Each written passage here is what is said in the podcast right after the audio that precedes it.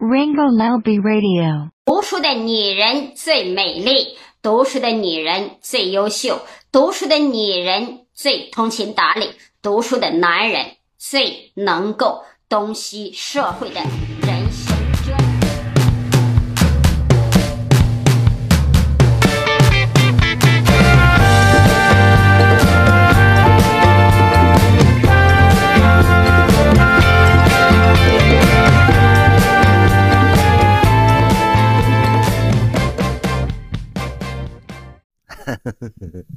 大家好，这里是两只蜜蜂，我是大鹏。大家好，我是 William。啊，我们今天又来进行一个嗯，王力试验田的一个录制，也就是说，我们这期还是一个试验性的一个博客，我们还是想说能够找到各种不同的形态，然后各种不同的内容。我们在正式录制我们的正片之前呢，就是还是想再试一试。是的，是的，我也想说探索不同的可能性，对于整个节目，呃，一本正经的胡说八道，就说白了就是我们就是没有什么把握，然后包括设备，包括内容，其实我们就嗯稍微的想一想吧。那这次呢，我们可能不聊一个具体的主题，而是聊一个读书相关的一个话题啊哈。众所不周知，我曾经在节目里面或多或少的透露过。我曾经加入过一个读书会，然后的话，后来我们的读书会就变成了打麻将的一个组织。对，麻将会。是的，是的，大家可能也有所并不知，我对面的这个威廉一班姆呢，其实就是我们这个读书会的会长。呃，是是是，另一位是原先的会长让贤，然后让给我的。哦，你原来并不是就是创始的会长。对我，我是我是创始的干事长。对哦，干事长，这个这个这个组织还挺神秘的。那你当时你们，但是这个读书会创立的时候，因为我是加入最晚的一个，嗯，就是这个读书会当时创立的时候，你就已经在场了。是的，是的。那你们是为什么有什么缘由？当时说要读书呢？就是这么一个小众的 事情。我记得，如果没记错的话，我记得是当时的会长，然后他。他会觉得想要装个逼，也不是他觉得大家在一起可能可能一起来读读书是一件比较好的事情。这件事情从别人的嘴里面说出来可能是装逼，但是从他嘴里面说出来，我觉得是是对的，味儿是对的，是对的啊。嗯，就像我我好像并没有赶上读书会的一个辉煌的时期。我记得我加入。之前我就隐隐约约有听说，你们当时之前可能读过一些比较大型的名著之类的。嗯，大家一直非常排斥大部头，排斥什么？大部头的名著？什么叫大大部头？比如说《基督山伯爵》啊，动动动辄好几百万字那一种。哦。啊，因为因为大家还是说，嗯，就是工作平时生活都很忙，所以就想抽出一些闲暇的时间来互相。交流一下读书的心得，所以每个月会选出一本书来。你想，每天下班可能躺在床上看书的时间最多，最多不会超过两个小时，所以可能呃也没有办法看很很很很大的书，所以就怎么说呢？就就就选一些比较小的一些小说，大家也都能相对比较好。你第一本书是从什么时候开始看的？你还记得吗？我完全忘了，我记得我加入这个读书会，我好像有赶上过两轮，我推荐过两次书，嗯，但是我完全忘了我推荐过什么。然后别人推荐，我也懒得看。我可能为了参加这个读书会，我会去喜马拉雅听书。哦，这是个很好的方法啊！我想，我想有一个可能性，就是可能在创立这个读书会之初，大家其实是不是闲暇之余并没有那么多的。课余活动，然后后来呢，就出现了抖音，出现了一些短视频，包括一些什么小红书之类的，所以大家渐渐的闲暇时间就会被这些填满了，也没有那么大的兴趣去读书了。不如说，就出现了麻将好了。就 对 我不，因为我不想把这个锅往自己身上拉。啊，其实啊，在读书会之前，好像就有麻将这件事情了。哦，好像伴随着。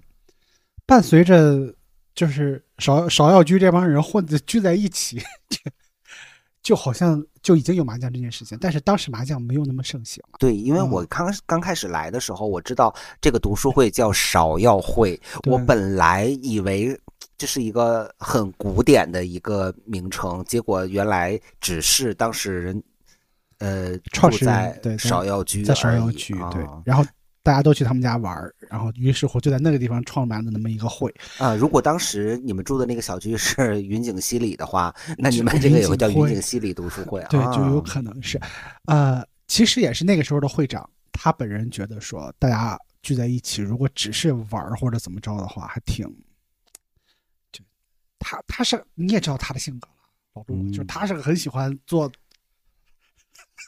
大事对口号。做做大事情的人，哦对。哎，那我还想问一下，就是呃，你是什么时候开始有阅读的习惯？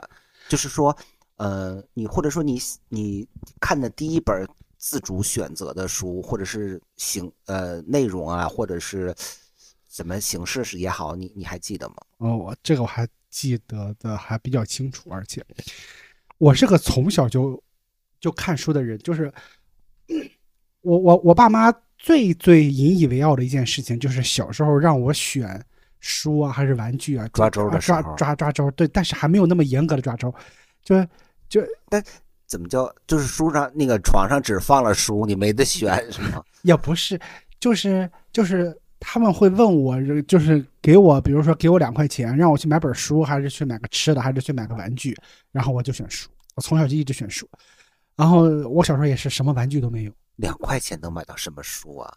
就八几年的时候，哦，然后你这么老呢？然后关键是，呃，那个怎么说呢？就是那些时候啊，他他他，我也小时候什么玩具都没有，就也没有什么书可看。我从小不过两两块钱确实很难买到玩具，对我也只能买书。我从小就两个爱好，一个是要么就是看书，要么就是吃方便面。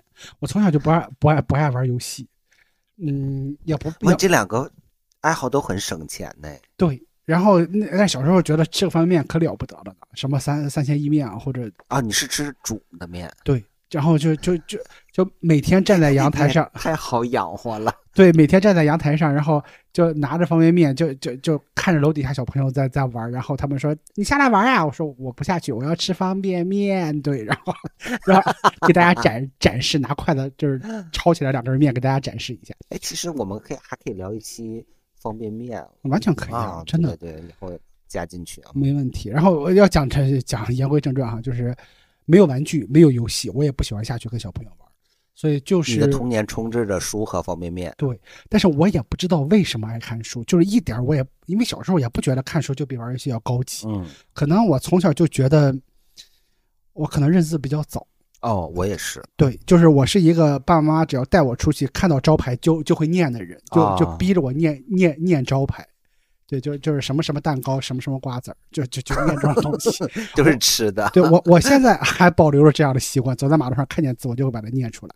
哦，呃，所以呢，小时候就就会看很多书，然后看的第一本书，就自主选择的第一本书是《计划生育，优生优育》，哇，就是这是个宣传手册吧？对，就呃，我就是从我爸办公室里拿回来的。你看这个书是拿回来在家里看的，对，呃，就那么说啊，就是那个时候啊，爸爸妈妈还不觉得说我能看懂书，因为年龄实在太小了，大概嗯三三四岁，就是认字儿也没认多少，所以他们给我买的书大部分也都是类似于插图，插图就是带带画那种。计划生育的插图啊，那会不会很劲爆啊？嗯，对，然后。那个时候，然后我我我爸就是从办公室里抱回来，因为我我爸一直是从事你知道，就是呃，就是计生宣传的工作，不是他的工作里面是包含了计生宣传的嗯工作的，所以说他们就会把那个一堆就是宣传的那个年代的计划生育抓的特别特别严嘛，然后嗯，就会把这些手册啊或者书啊宣宣传类的东西就会，对的。然后所以你三四岁的时候，你就特别的嗯支持当时的这个基本国策。是的，就是他就是一那个时候你就会觉得，反正满脑子都是少生优生啊，或者说是少生孩子多种树，呃，反正对，就但是他们只让少生册子里只有少生、优生，没有说种树的。对，我现在已经记不得那本册子里边具具体讲什么了，好像也没有、也没有讲具体怎么少生。对，就是没 没有告诉你就是少少生的办法。对，现在现在回想起来，好像并没有技术层面的东西，只不过就是 只不过就是宣传一下，就是呃我们要少生。所以，呃，这就是我我记得的，我我自主选择的第一本书，呃，没别的，就是因为它里面图画多啊。对，因为它我就记得他他画的五彩斑斓。我小的时候也很喜欢看图画类的、漫画类的书，然后我记得我应该是学前班左右的时候，我就已经大概多数字儿我能认得了，然后。那个时候有一个什么三百六十五天童话什么天天讲什么的，嗯，然后我就晚上睡觉之前我就会看那本书，嗯，它也都是很短的那种小童话，什么小熊走到树林里啊，什么乱七八糟的，遇到一个采蘑菇的小姑娘之类的那种，然后，但是我只有那本书，而且那也不是我妈买给我的，我就翻来覆去的看，所以那个时候就很喜欢看故事，也就大概从那个时候是喜欢。也确实是我，好像那个时候我家里也有游戏机，就那种小型的游戏机，我对它兴趣也没有那么浓烈。对对，你小时候也学画是吗？是的，对我也是。哦，有我甚至上学的也不上学，就是小刚上小学左右的，我在厕所里，我蹲厕所的时候，我一定就是左右我得找一找，看看有没有什么能看的字儿。然后我们家的那个。沐浴露和那个 洗头水的瓶子，那个说明书就被我看遍了。从小就看配料表，对，就是就是你你周边看到什么你就嗯嗯，这点我也是。那刚才我们呢，就是也回顾了一下我们这个惨不忍睹的读书会啊。是的，我选我会不会彻底停了呢？对，所以我们。今天做的这个动作，就是说，看看有没有可能挽救一下的，对，稍微的挽救一下。那毕竟我们也说了，读书会，嗯，我们确实也不能看太高深的。那我们刚才也是说，觉得这个童话好像似乎稍微浅显那么一丁点儿，所以我们今天的读书会，我们就先从童话开始读吧。好的，格林童话。行，因为我们在网上呢，就是在免费的情况下搜索了一下格林童话，然后第一个蹦出来就是格林童话故事一百篇，嗯，精选二十七篇，我也不知道他这个精选的标准是什么，嗯，反正这这挺，我也就每个编辑有自己的精选标准，所以我觉得这个编辑的精选，就我不知道，我觉得他可能还。他可能还蛮忠实的，是不是？刚好也只有这二十七篇他有版权之类的。这个不会，格林童话不会单篇卖版权，我觉得。哦，我觉得啊，就是有可能会，我我不知道。好吧，那我们就我先看一个，我先来一个故事吧。好吧，我选的是这二十，我选的是这里面的第十八篇，它的名字呢叫《格林童话》，海尔科贝斯（括号）。公鸡和母鸡的故事，已经想笑。对呀，就是真的。我们小的时候会遇到过这样童话的名字吗？你也不知道是什么意思。啊，我们先来看它的内容，我来讲述一下。从前有只公鸡，准备和一只母鸡一起出门旅行。哎，它这个使用了拟人的修辞手法吧，应该算。嗯，如果你硬是要说的话，这是拟人，但是我觉得这要放在童话里面的话，这也算不上拟人了。就公鸡做了一辆漂亮的车，就是他制作了一辆漂亮的车，呃，装上了四只红色的轮子，然后套上四只小老鼠拉车。哇！公鸡和母鸡坐上车出发了。不久，他们遇到了一只猫，猫问他们。你们上哪儿啊？这个猫好太监呐！我只是想换个身份，然后不知道为啥。嗯，公鸡回答说：“去海尔家。海尔就是那个海尔克贝斯啊，应该是他吧？好像。那我那我觉得海尔应该跟你是老乡。嗯，对，海尔青岛海尔嘛，他们可能要坐老鼠拉的车去青岛啊。可能是的，欢迎青岛欢迎。猫猫说：“带上我吧。”公鸡说：“十分愿意，从后面上来呗，可别摔下去了，小心别弄脏了小红轮子。小小车轮快快跑，小老鼠儿吱吱叫。我们朝前奔，快到海尔家。”他这个是算是一个押韵的歌谣吗？还是怎么着？嗯，应该是一个歌谣，应该算是一个旁白，是不是？就是整段对话外面的一个旁白。这也不是，这就是公鸡说的话。公鸡反正就是十分，你把它理解为一个音乐剧比较好。反正我是会理解，哦就说着说着一言不合就唱起来了。哎，读到这儿的时候，我会觉得那个小红轮子可能是一个关键点。有可能是吧？可是车轮子呢，怎么能不脏呢？你说？就还好它的篇幅小，不然的话我可能我可能看不下去。对对，因为我特地选了一个比较篇幅小。嗯后来，随后呢，又来了磨盘、一只鸡蛋、一只鸭子、一个发卡，最后来的是一根缝衣针。他们全都挤到车上，一起朝海尔家赶去。他这个不光是拟人了吧？对，就是就是已经就是我觉得这些东西匪夷所思，就是你肯定不能用就是呃逻辑来判定。是的，就就是这些东西就前不着村后不着店儿的。我一开始看到半截的时候，我还以为是这只鸭子会去孵鸡蛋，嗯，但正常来讲应该是鸡会孵鸭子蛋，鸭子是不会孵蛋的，是吗？鸭子，我记得好像小的时候看过一个这样的，不知道故事还是一个什么说法。这我就倒具体不知道，但是你要具体按照丑小鸭那个故事里面来讲的话，嗯鸭子是孵蛋的，哦就是鸭鸭子还能孵天鹅蛋的，把丑小鸭都孵出来了，是不是？像不像我们接着代孕的进行啊嗯。他们呢到他们到的时候呢，这个海尔啊他不在家，于是小老鼠将车拖进牲口棚，母鸡和公鸡飞到了一根横杆上歇着了，猫咪蹲伏在灶堂边，鸭子蹲到了井台边，鸡蛋用毛巾把自己裹了起来。发夹一头扎进坐垫上，缝一针则跳到床上，藏在了枕头中央。磨盘呢，也爬到了门顶上。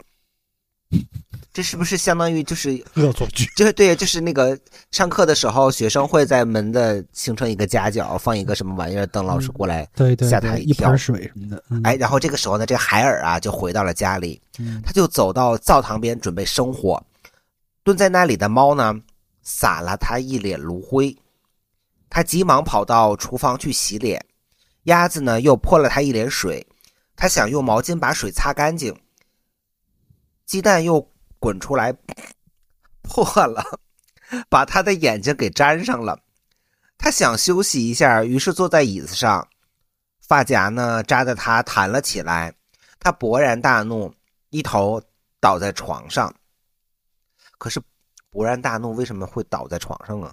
就生气气到想睡觉啊可能是这个样子的。啊！可是头一碰枕头呢，缝一针又把他扎的嗷嗷乱叫，往外冲。当他走到门口的时候，磨盘从门上落了下来，一下把他砸死了。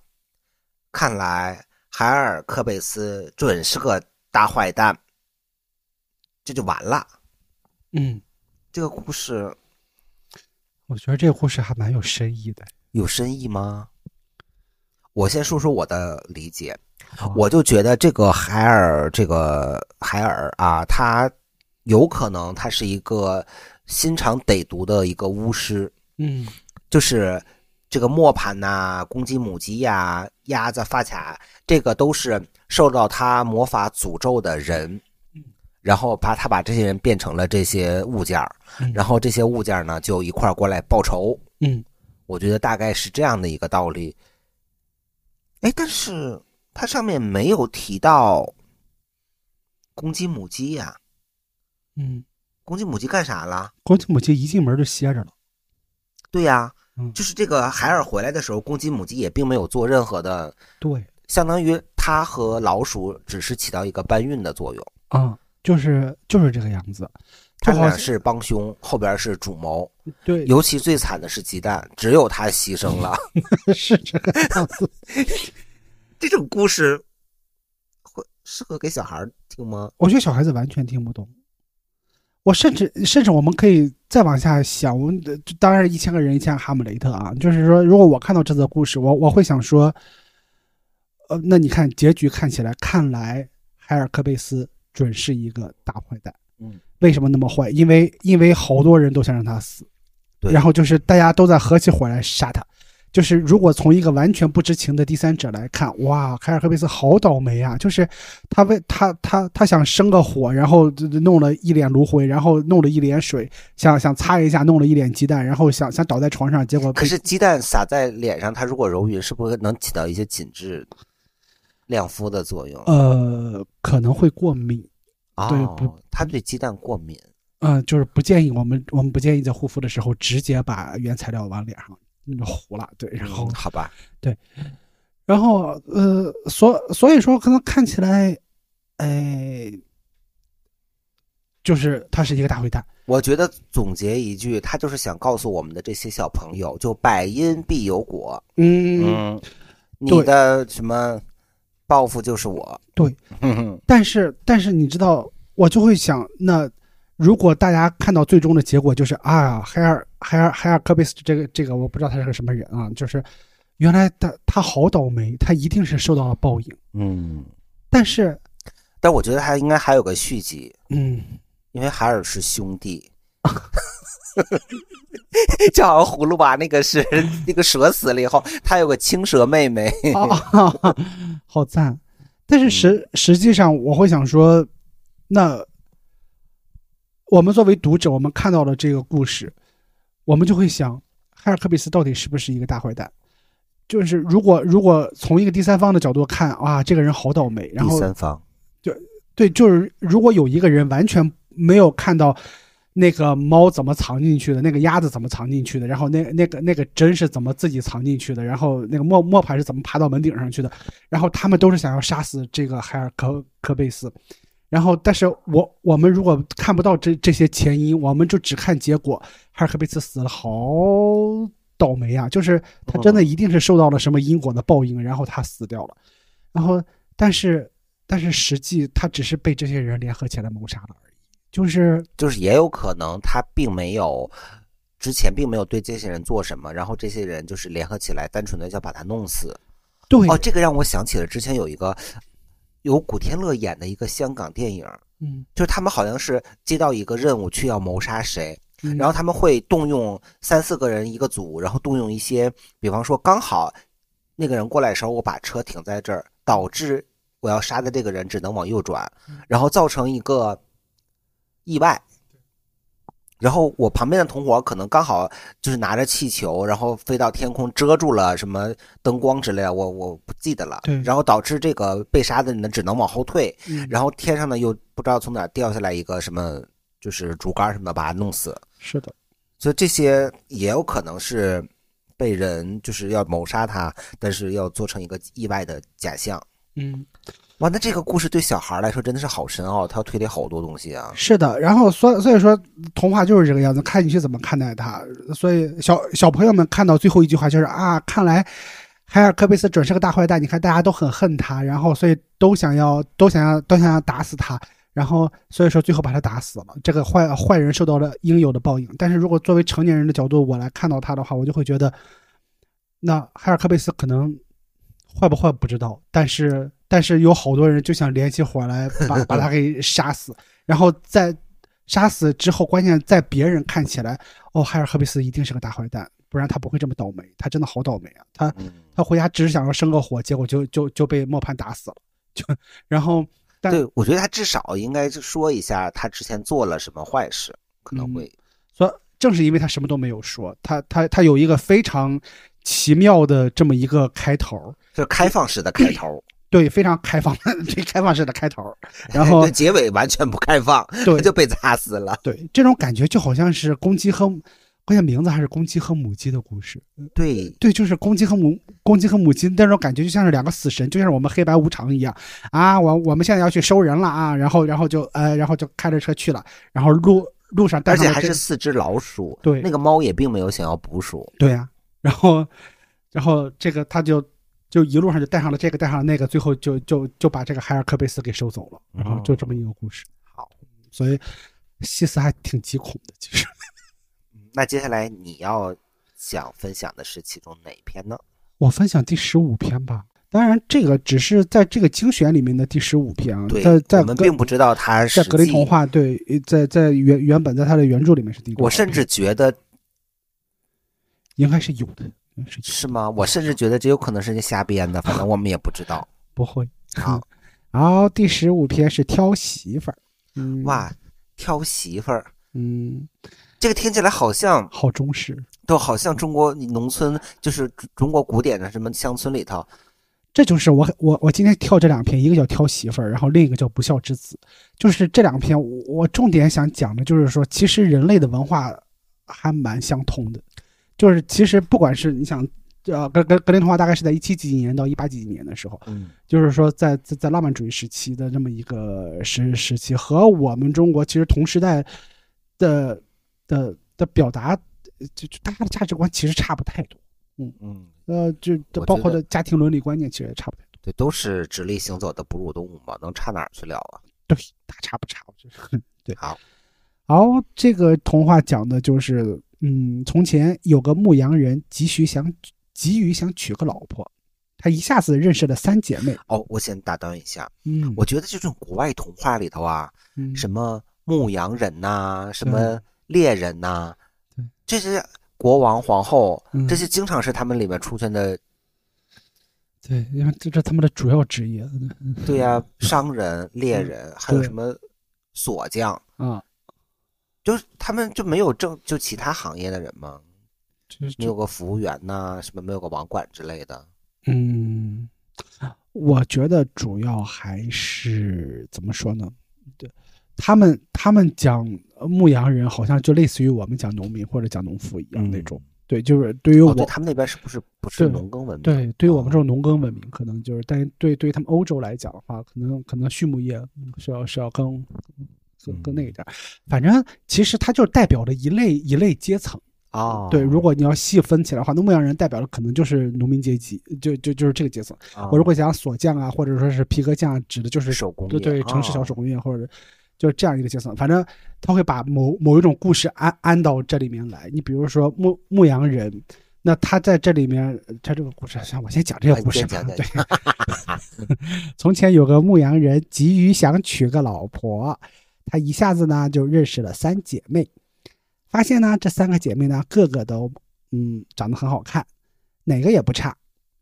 这下呢他就为难了，一时不知道该选哪一个好。这不就是猪猪八戒装天婚吗？嗯，差我不多。是珍珍，对，我是爱爱，你是莲莲，连连继续。好好好的，真真，啊、他只好去问他的母亲。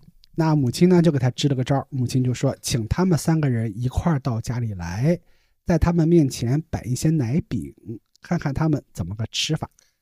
奶饼哎，嗯嗯，就就是就是你吃过奶饼奶馅儿的饼吗？就就是，应该就是奶酪饼吧？我在奶，酪饼。我不知道啊，完全不知道。我觉得如果是小朋友读，如果是小朋友读的话，我肯定会对这个产生浓厚的兴趣。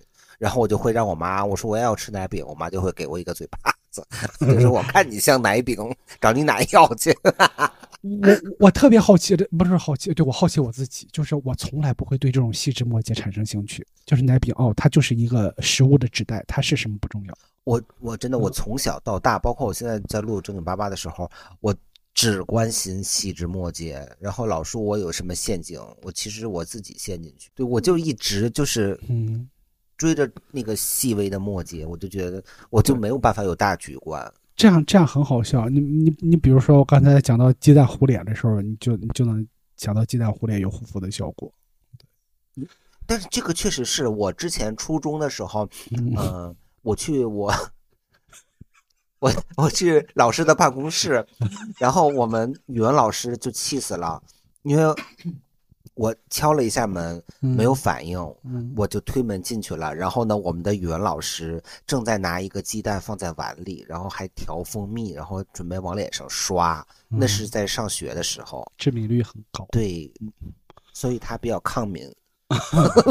城墙皮。嗯，然后然后你继续。那我继续讲，然后那就看看他们怎么个吃法，那就嗯说实话，说白了就是想用吃奶饼这个方法，然后来来来来选一个媳妇儿，是吧？然后年轻人就照做了。那第一个姐妹呢，她就连皮带奶饼一口都吞了下去。看来这个奶奶饼是是是有外皮的，哦所以可能真是风干乳酪类的东西。哦嗯，第二个姐妹呢，她就想先削，先先把皮给削了，但是一时匆忙，削去的皮呢，皮上还带着很多奶酪，嗯，就好像削苹果削完了以后就剩下半个苹果削太厚了呃太厚了，所以呢，她嘿，削太厚，这是什么鬼？莫名其妙。对，来也说不准，那个时候就是那个 同时期已经那打过去了，聊肖太后比他的要早很多，是哈。然后可是他们也吃奶饼哎，对萧太后应该很很正好吃奶饼啊。嗯，所以文化是相通的。嗯，然后呢，因为第二第二个姐妹她就削削皮削太多了，然后她就把它给扔了，嗯，然后第三个呢姐妹她去皮的时候就去的很仔细，去皮。对，就是削皮削的很仔细，削的也不多不少。然后牧羊人呢就把这一切都看到了眼里，然后回去就告诉了他母亲。母亲说：“那就挑第三个人做媳妇儿吧。”牧羊人照办了，从此他俩过着幸福美满的生活。哎，然后这个故事就完了。这故事就结束了。哦、就这个故事，我从小听我姥姥讲了不同的版本的，讲了不知道多少个版本。嗯你比如说，嗯，就是就是挑媳妇儿，三个媳妇儿，然后呃和面啊，对，看谁和的好，嗯就是这个包包包饺子就诸如啊此类的这种啊，就是看谁手巧，就是娶娶妻求淑女啊，就是这一类朴素的价值观，就是嗯，那如果按朴素的价值观来说，嗯应该选第一个呀。就不矫情而且它很环保哎，连皮儿都吃了。啊啊。但是它不够手巧。嗯，可能是可能对于操持家来讲的话，可能它不符合一个社会对女性的对女性的对女性的期望。嗯，可能可能社会对女当时那个社会了。对嗯我想说的就是时代的局限性。嗯我们如果要如果要穿越时空，要跳出时代的局限性来嗯看这些童话的话，其实就有有有一些还蛮讲不通的。但是如果要带到那个时代里面去，你就会觉得，真的那个时代的人挑个媳妇儿，这么呃这么容易的吗？但是但是第一句话是一个很大的前提，他一下子认识了三个姐妹，发现个个貌美，哪个也不差。可可是我会想，我貌美，我凭什么要让来你你来挑？对我貌美，我手又巧，心又细，切去个皮去的不多也不少。嗯，然后我嫁给你个牧羊人，是吗？对呀、嗯就是就是他挑中这个这个第三个姑娘了，嗯，这个人就得跟他，他就不能反选是吗？跟那个《非诚勿扰》似的，嗯，其实其实这些呃，就是这还是说在那个年代，他们嗯听这个童话就觉得是习以为常，就应该按照这个来走？对呃，童话我们讲童话就是故事，故事其实就是叙事。人类社会的叙事，其实人类就是由人类社会就是由叙事构成的。没有叙哦事的话，就就就就就没有人类，就没有历史，就没有什么都没有。所以说，所有的叙事都一定是传达一种价值观，说白了就是一定是有一定的教化作用的。那么他他其实就是想告诉人们，不管是对于男性的一种教化，就是你挑老婆一定要挑挑选这种能持家的，就是心灵手巧的、贤惠的，然后也同时教化女性，就是你要做一个什么样什么样的人，你更容易你更容易被挑选。是，对，所但是我觉得如果到我们现在啊，嗯，就是可能更前沿一些的这种，对，我不知道应该应不应该叫价值观了。嗯就是如果作为一个两口子，嗯，可能都在外面上班，都在外面工作，是的，其实就没有这么多的要求了。当然了对，哪怕就是说我我我是个女的，我挣钱挣得多，那我就照我花钱我雇人来给我消，是的。所以其也不是啦。我要那么有能耐，我也不用被一个牧羊人 挑。所以说这 其实就是这样。第一，我们从从情感的角角度上来讲的话，呃，就这个真的是把婚姻当成是一种契约关系。嗯，就就是我是在挑选。但是实际上，如果我作为这个牧羊人，我就是喜欢第一个女孩，她就是连皮带带肉都一块吞下去了，我觉得特别可爱，我就是想选她，可不可以？那哎，他连皮 带带肉推 吞一整个奶酪，哎，那个奶酪跟个树墩子似的，也挺恐怖的。还挺可爱的啊。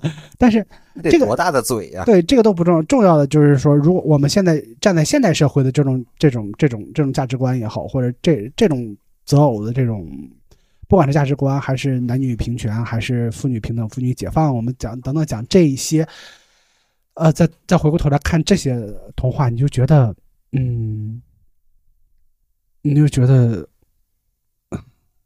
妇女解放事业是个非常 是个非常伟大的事业，对，就是对他，你就会发现，不管是欧欧洲中世纪开始，就就是你可以从简奥斯汀笔下啊，那些嫁那些婚姻观，或者说哇，你真的是动不动就甩出一个什么 什么作家，显得你好像读过很多书的样子，而我只能看故事会知音，我还看不太懂。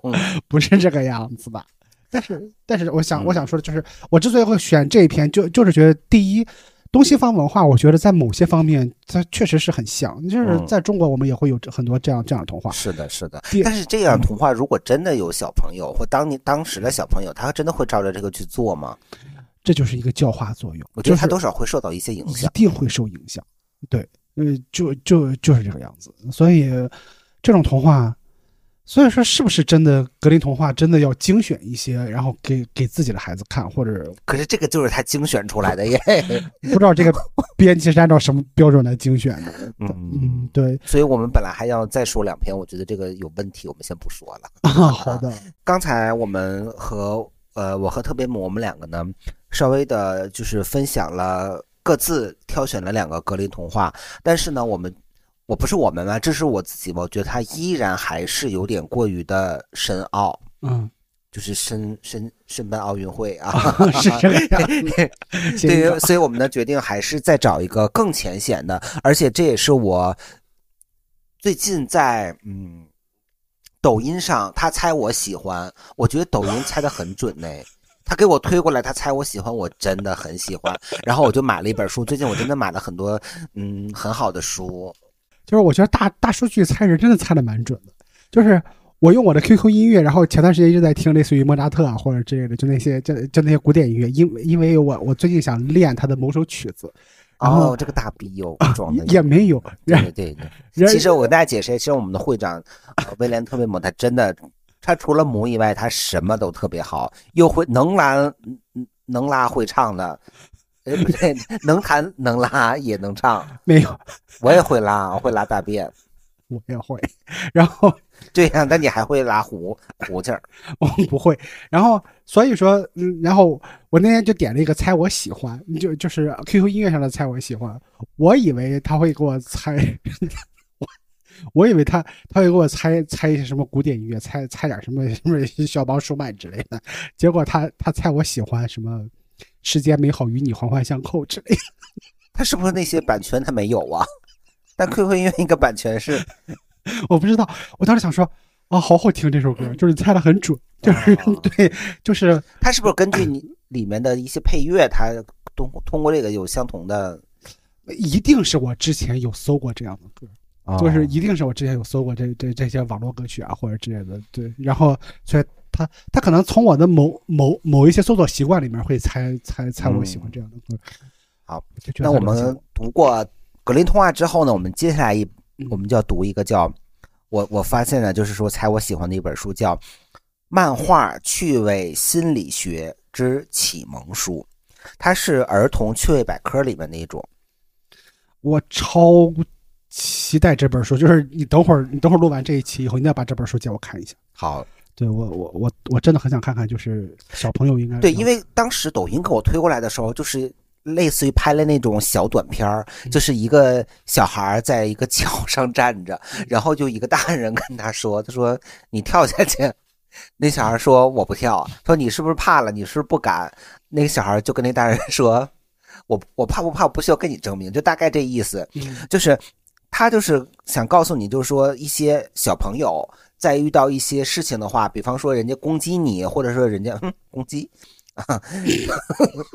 call back 了，就是人家在说你的时候，或者人家在呃，就是埋汰你的时候，你心理上要做一些什么样的反应来对抗，而不是被人牵着鼻子走。就是哦，好多大人都没有这样的。对他就是对类似于一种一种儿童的一种心理上面的一些呃一些小方法、小技巧，让你能够快速的，就是走哦出来这种感觉。这样非非常受用，对受用终身。我当时就觉得说，作为一个四十几岁的成年人，我是完全性的都做不到。我也是，我现在都不太会拒绝别人。我觉得从小如果给我培养好了，我现在能能好好的。对的，对的。然后我就买了这本书，它里面呢分为四个篇章：社交篇、自信篇、自制篇和情绪篇。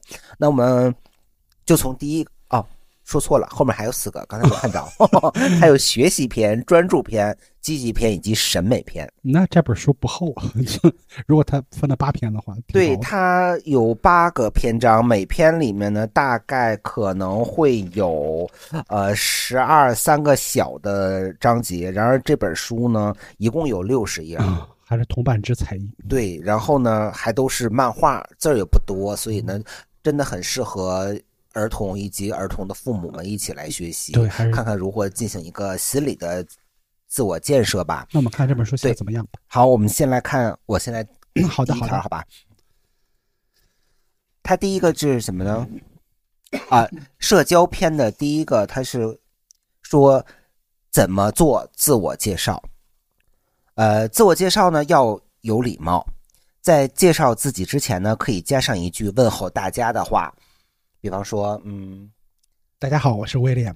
对我是威廉姆，我为什么叫威廉姆呢？我特别母。这样呢，真不是这是一个这原因。这样的一个自我介绍，如果你是一个陌生人，我像你这样做我自我介绍我自己，你会感到开心吗？呃，就是如果你现在跟我讲说，嗯大家好，我我说你好，我是威廉姆，我特别母，所以我叫威廉特别母。我不会开心，我没有什么可开心的，但是我会很感兴趣。哦，对，然后接着说啊，自我介绍呢要简洁有序，先想想自己有哪些优点爱好，再一点一点的讲述。如果时间允许的话，还可以给大家讲一个与自己有关的小故事。它有个小贴士说，自我介绍时呢，还可以讲述一下自己名字的由来，让别人更好的记住你。哎，你看刚才我就正好说了，我这你讲的不是你自己，你是在杜撰我。真是举个例子吗？呃，我觉得这个很，哎，这本书我已经喜欢上了。我觉得它提供了一个很好的方法论，嗯就是我可以我我可以给你搭一个框架，就对于小朋友来讲的话，你我给你个公式，你套进去，你就能你就能避免很多社死的尴尬。那比方说你叫李建春，你怎么介绍？呃，大家好，我叫李建春，呃，我我姓李，因为我爸爸姓李，然后我就我爸爸跟我讲说我是春天生的，所以说然后你又比较贱，所以就叫李建川。这样的自我介绍，其他小朋友会感到很开心吗？我想说就不会很开心吧，但是但是就就就就心里就想哇大社牛，嗯 对我就是这样，因为我现在是呃看着这本书，我这样说，我在回想我小的时候，可能上小学的时候，大家老师会让大家做自我介绍，特别怕那个对，然后每个人都要起立对，有的时候换一个班主任，啊你也得起立，就是一个人对。挨着说说老师好，我叫谁谁谁，嗯。然后有的同学就会非常自然的，对。咱也不知道他是真自然还是装自然，反正至少，呃，家里大长家长会教育他，嗯。会跟他说让他说些什么，甚至提前彩排。嗯。我就是我说老师好，我叫什么什么，我就坐下了，我我不会说别的。我觉得这个真的是，如果也很适合家长看。嗯，那非常适合家长看，我觉得你要你要让小朋友看这些，他可能看不懂，让让家长在旁边给他讲一讲，他就适合和和服共共共看。对，然后那你看第二个，哦，如何克服怯场心理？这个我其实我我我作为一个嗯业余的脱口秀演员，我也演了很多场很多场了我觉得这个我们太能聊了，嗯，啊。我觉得我们太可以聊一聊这个。我甚至还怯场，我现在连上开放麦的时候我都会紧张。你你要你知道我当老师这件事儿，我怎么能站上站在讲台上？我到现在都不太敢，就是直直接看学生的眼睛讲课。我学学生们普遍反馈我是一个特别爱翻白眼儿的老师，但是实际上我只是我只是就是爱翻白眼儿。没有，就是就是没事就看天花板，然后不不太敢往下看。那你，那你可以这样啊，就一边讲课的时候一边画下眼线，这样就合情合理了，就是眼睛往上看，呃，同学一看啊，这个那个某老师在画画眼线，对，一一边上课一边在画眼线。嗯所以，嗯，其实怯场，啊我我先跟大家念一下啊，嗯如何克服怯场心理？大部分人都有怯场的经历。怯场时，我们可以通过想象一些事情来转移注意力，比如想象我们面对的是一片大海，而不是观众，这样就可以减轻自己的心理压力。停，我这个有疑问，请讲。我就是比方说，我下面是面对观众，是的你下面是面对学生，是的，我们你讲课的时候，我表演的时候，我假装下面是一群大海，嗯，你你会有提问呢？我有的时候演演演出也会互动哎，这这个大海就给我一个反馈吗？这一定是呃，不是一个不是一个万全之策，它它只是一个，我们可以讲，就只是一个不是个办法的办法，就是这样能让你讲，但是真真正你要想做到一个精品或者一个一个一个一个很好的一个互动现场的氛围来讲，你不可以把观众当成是。当当成是大海，你你你必必须把他们当成一个个鲜活的个体。对呀、就是我如果当成是大海的时候，如果有有观众要跟我互动说话，就是海里面突然冒出一只鲸鱼来 喷了一个水，那真的对，或者你只能你只能想象在在在在打水漂，就 就是嗯对对那样是不好的。然后我们还可以与一些大胆的人做朋友，在他们的影响下，让自己变得不再怯场。小贴士：演讲前做好充足的准备，可以让自己更有底气，也就不会不会怯场了。这倒是真的。反正我要是备课备的稍微充充分一点的话，我我我还能好点。对我刚才说嗯我那个开放麦会紧张，也就是因为新词儿嗯，你写的不够好，就是记记得不够牢。对对对，会。就是它里面提，刚才说啊，我们还可以与一些大胆的人做朋友，这嗯胆子得多大的人？抢银行的人，嗯，对，而且这个对于小朋友来讲，会不会稍稍微微的有一点点呃，分不清。嗯就他所谓的大胆，其实是应该就是呃，嗯可能周围的同学他自己说的很好，跟这些人做朋友，嗯是这个意思。我我猜了，而不是说我我的同学他昨天去抢银行了，对，我就跟他做朋友。嗯，反正这个事儿两说，就是这本书，如果我们把它当成一种工具书来看看来看的话，还可以。它，你比如说，我现在我是一个怯场的人，但是我确实面临着这样的问题，我需要上台去讲个话，嗯我我不得不面临克服这个问题，那我可以用这个方法。但是实际上，如果我就是特别能够坦然接受，我就是一个怯场的人，并且我就是一个社恐，并且我不需要面临这样的场合，其实也不需要这样逼自己。你比如说，小朋友如果说啊，我可以和一个大胆的人交朋友的话，那可能他从小就会种下来一个意识，哦，我交朋友一定是为了某种目的的，嗯，就是我要去。为了实现自己的某一个需求，我要去交某一个类型的朋友，这样对小朋友到底是不是好呢？对小朋友的心理建设会不会好？不一定。但是实际上，作为成年人，我们都知道，大部分朋友都多多少少都都都有点需求。是。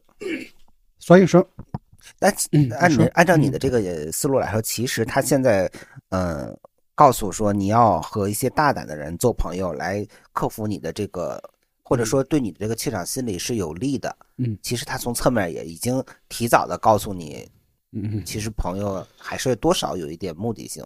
嗯，我想会的吧，嗯、就是看小朋友怎么理解这件事情。哦，对，我觉得如果小朋友可能刚上小学的小朋友他自己看这个，他可能不会想到那层，。但是他潜移默化的就会有一种教化作用在里面。对，但是嗯就是包括我们，包括主流的社会认知上，应该觉得这样做是不对的，交朋友是应该自然的。但是其实大家又都不那么做。是的，因为我们讲讲说坦坦白讲，如果要自然而然的交朋友的话，对于一个社恐，他真的会去想要交一个很大胆的朋友吗？嗯，就是我，对吧？就是就是这样，可能他就会觉得好累，或者说是好烦，或者好吵啊，就这样。所以，所以我我刚才想跟你聊的那个话题就是，嗯你觉得自己真的是一个胆怯的人吗？如果真的是一个胆怯的人，真的会选择开放麦或者脱口秀这这个这个这个舞台吗？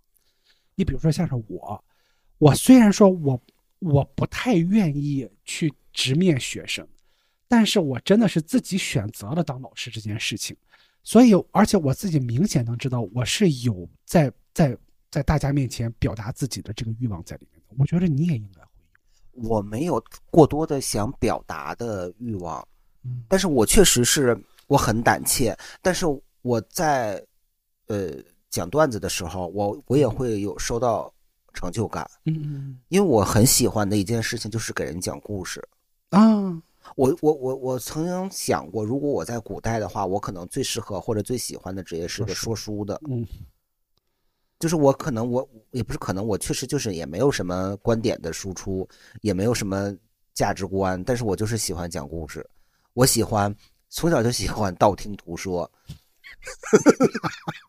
就是张家长李家短了。我们同学上课的时候可能说他爸他妈这打架了或者怎么着，然后回来我就跟我爸我妈学，我就跟我奶学，嗯然后我一定要自己添油加醋。你知道《封神榜》是怎么来的吗？就是被一帮说书的人给弄起来的要不然他不他没有那么多东西的啊。嗯，我觉得这个这个是好的。，对，所以嗯因为因为这是因为我可能更喜欢这种，嗯也我可能更喜欢这种的，就类似于讲故事的这种一个状态，嗯，所以我觉得它是抵消或者说它是高于我胆怯的。胆怯的这一部分。如果我没有那么多的收获的话，我可能胆怯的部分比较高，我可能也就不干这个了。哦，嗯那那我那你非常有必要看这本书，就就是的，对，就是把自己胆怯这样给消掉，因为但是就就凭刚才那两句，我觉得我暂时消不掉。嗯，如果自自己的五岁的话，可以，嗯好，那我再来看下一个吧。啊，那我接下来呢，就是另外一个，说找人帮忙很丢人吗？有的时候确实我不太好开口向人求助。我也是，我是一个，对，嗯，嗯特别是在比如说经济方面或者之类，我我嗯会觉得非常羞耻。啊，对，如果特别熟的话，当然无所谓。我在任何方面，我都觉得我都不好意思。我看看他是怎么教我们的小朋友的吧。好的，生活中呢，总会有一些困难是我们目前还解决不了的，比方说，嗯，比方说什么呢？比方说现在的俄乌冲突啊，我们就是暂时也没有办法去解决。嗯对这个是的，任何人都解决。所以呢，向别人寻求帮助并不丢人。把自己解决不了的困难呢，告诉父母、老师或者同伴，向他们寻求帮助。这样做往往比自己一个人承受要好得多。要知道，真正关爱你的人是不会拒绝帮助你的。哎，这有个小贴士：父母是我们生命中最重要的人，在遇到困难的时候，父母永远是我们坚实的后盾。作为一个小朋友，或者你在你小的时候，你会好意思寻求帮助吗？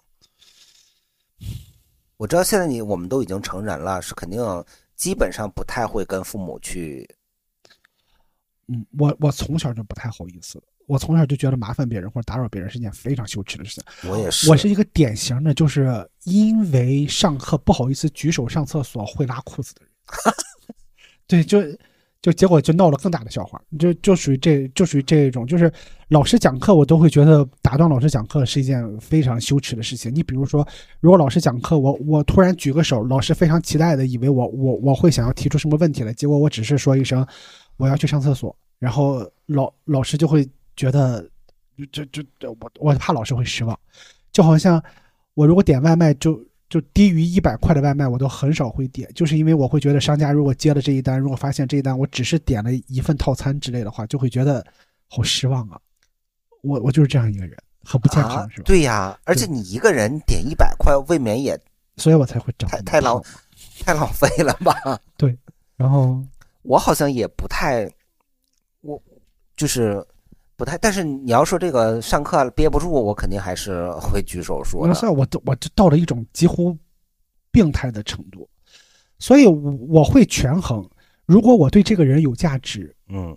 我会如果帮忙的话，我会勉为其难的张口，就是说，那我以后也能帮得上你，反正而且我听过一个理论，就是如果你们俩，比如你跟这个人，你们两个平时可能没有过多的，就关系挺好，但是嗯。并没有互相亏欠什么。嗯你先张口向他请求帮助，然后他来帮助你，就你欠我，我欠你，这样互相还来还去，反而是能增进两个人的关系的。没错，是的，是的，嗯，就有的时候两个人同时都太客气，反而会对，嗯，人际关系实际上有一部分就是互相麻烦的，互对互相亏欠。嗯，对，但是我我我不好意思去帮助别人，如果人家向我来寻求帮助，我倒是很乐意。我也是，我甚至会不用别人，我只要觉得他需要帮助了，我就会主动上去，你需不需要我帮助？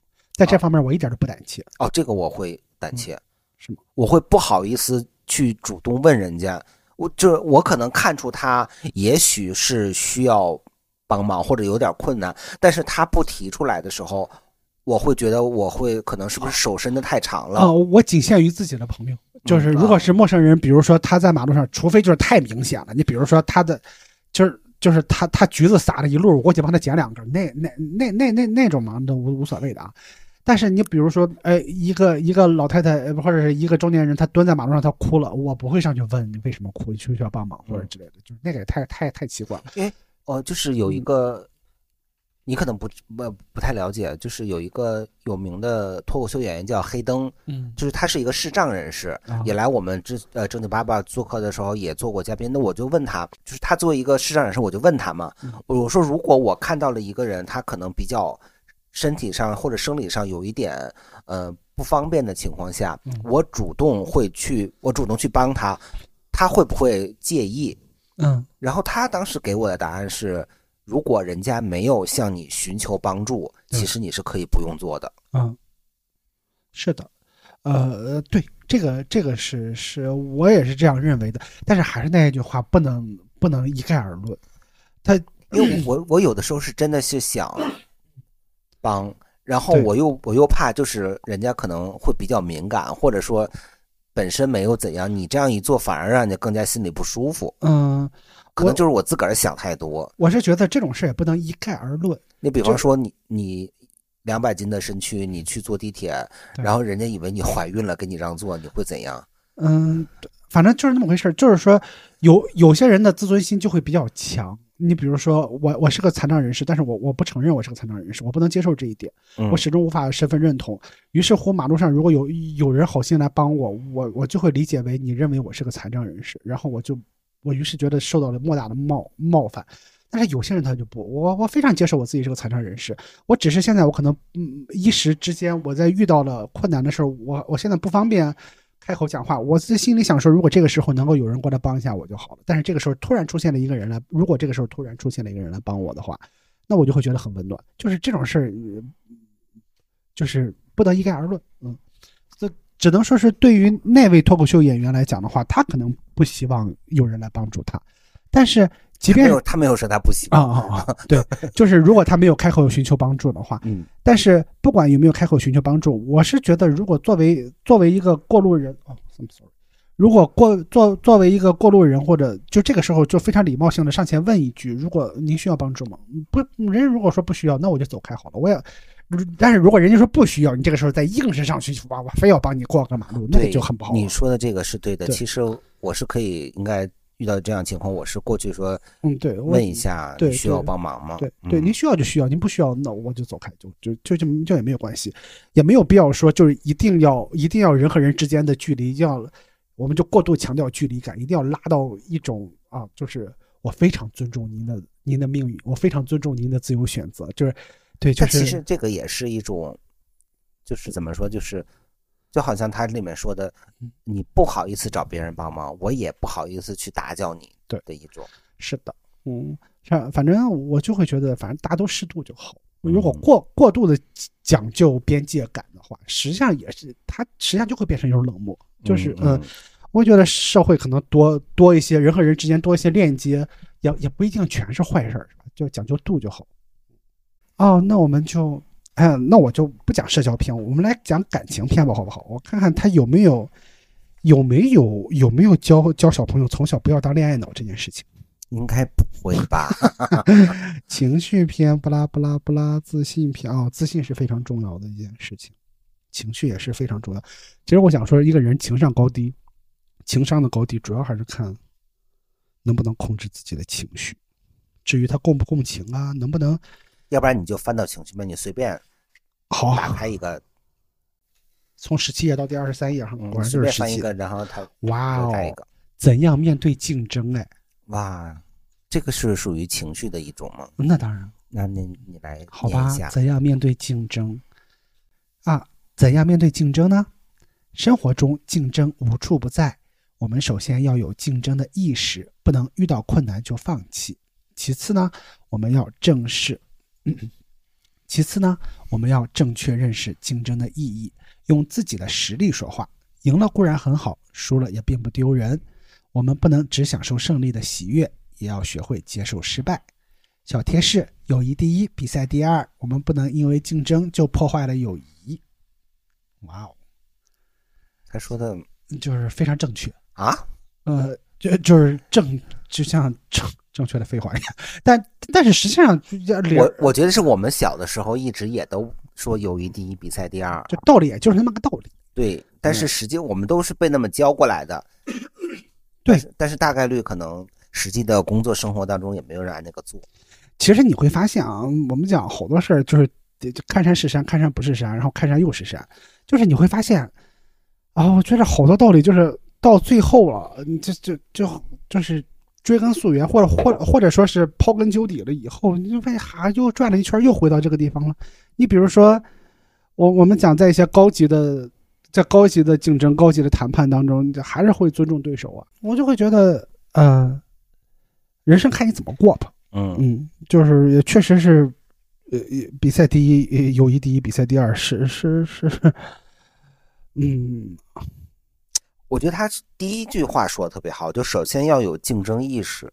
嗯，就是如果你太佛了，就是完全不想嗯比一比、争一争的话，其实我有有的时候，你会不会感觉，其实你根本你不是不想争，你也不是不想比，嗯，你只是觉得因为自己的实力可能不太够，或者说你明显知道自己输定了，不能对，所以呢，你干脆就去做了。对，避免避免接受那个后果，我不想去面对那个输的后果。就是如果我不争，那我就不输。嗯，对对对对对，就是反正我已经也本来这东西也不是我的呗，就 但是你你会不会觉得，其实这是一个嗯比较算是肯定是消极的了。嗯但是如果你去争的话，就是说结果还是输，但这个过程你觉得会对人有帮助吗？嗯，我觉得会有帮助，它不会让你的底线越来越往后退。就是嗯，人会把自己的人会降底线。啊、你比如说，在在一个公司也好，呃，我我我我刚开始的我刚开始的规划是这个样子的，但是我会发现，我要达到这个东西的过程中，一直会面临竞争，因为资源太少了。就嗯比如说职位越高，那那肯定是越稀缺。然后，呃，所以说你要是一开始就不争，那可能就过两年就想，哎呀，算了，我我这个底线再定一定吧。啊，我我可能不要不要不要不要当什么不要不要当什么经理或者什么了，我可能当一个小小的项目负责人也可以啊。然后过两年就又算了算了，我只要不被裁就行。然后过两年就算了算了，被裁也行。然后再过两年就，你发现底线越来越低，越来越低。就是呃重点是你把你的底线画在哪里。如果画在那个地方，如果你的这个原则、你的这个大的目标、这个理想、这个方向、这个信念都不变的话，我们我们讲有信念感的话，那这个竞争是你必然要要要接受、要面临的东西。嗯，如果如果如果总是特别佛的话，那也就是说你这个底线可以定到非常低，那你也会有底线。其实我是不是很喜欢竞争，包括我也是，比赛之类的。但是我觉得你有一个，你可以比，就是跟你自个儿比，嗯就是我今天比我昨天，或者我今年比我去年，或者我这个月比我上个月，嗯比方说我多卖了一件衣服，然后我嗯多拿了一些提成，这个有这个进步，我就会很高兴。对这个是非常健康的，我觉得。因为我觉得跟别人比，你永远对比不过别人。这就是为什么人这个书里面写写的，我觉得这句话也是好的。就是我们固然要享受胜利的喜悦，但是要要接受失败。对，不要怕竞争。嗯，对，不要怕，只是不要怕。但是我们是不是那个主动会发起竞争的人也不一定。嗯，就是哇，我们今天刚才读了四个，哎，嗯这是唯一一个，就是至少我们两个有共识，且觉得他说的是没有什么问题的。嗯是的，嗯那我们刚才呢，就是也读了格林童话，然后也读了我们这个儿童心理的这个方面的丛书吧。嗯，嗯，那就下期再见喽，拜拜。哇，好匆忙的一个拜拜啊！其实当时我们后面还读了一些呃纪实类的文学，包括一些大案要案呐、一些呃小报之类的。但是后来考虑到那个什么，所以暂时没有把它公开出来。总之呃，这个形式我们还在研究啦，希望以后有机会可以在播客里跟大家一起呃好好的读书。最美丽，读书的女人最通情达理，读书的女人最优秀，读书的男人最能洞悉人生哲理。滚出去！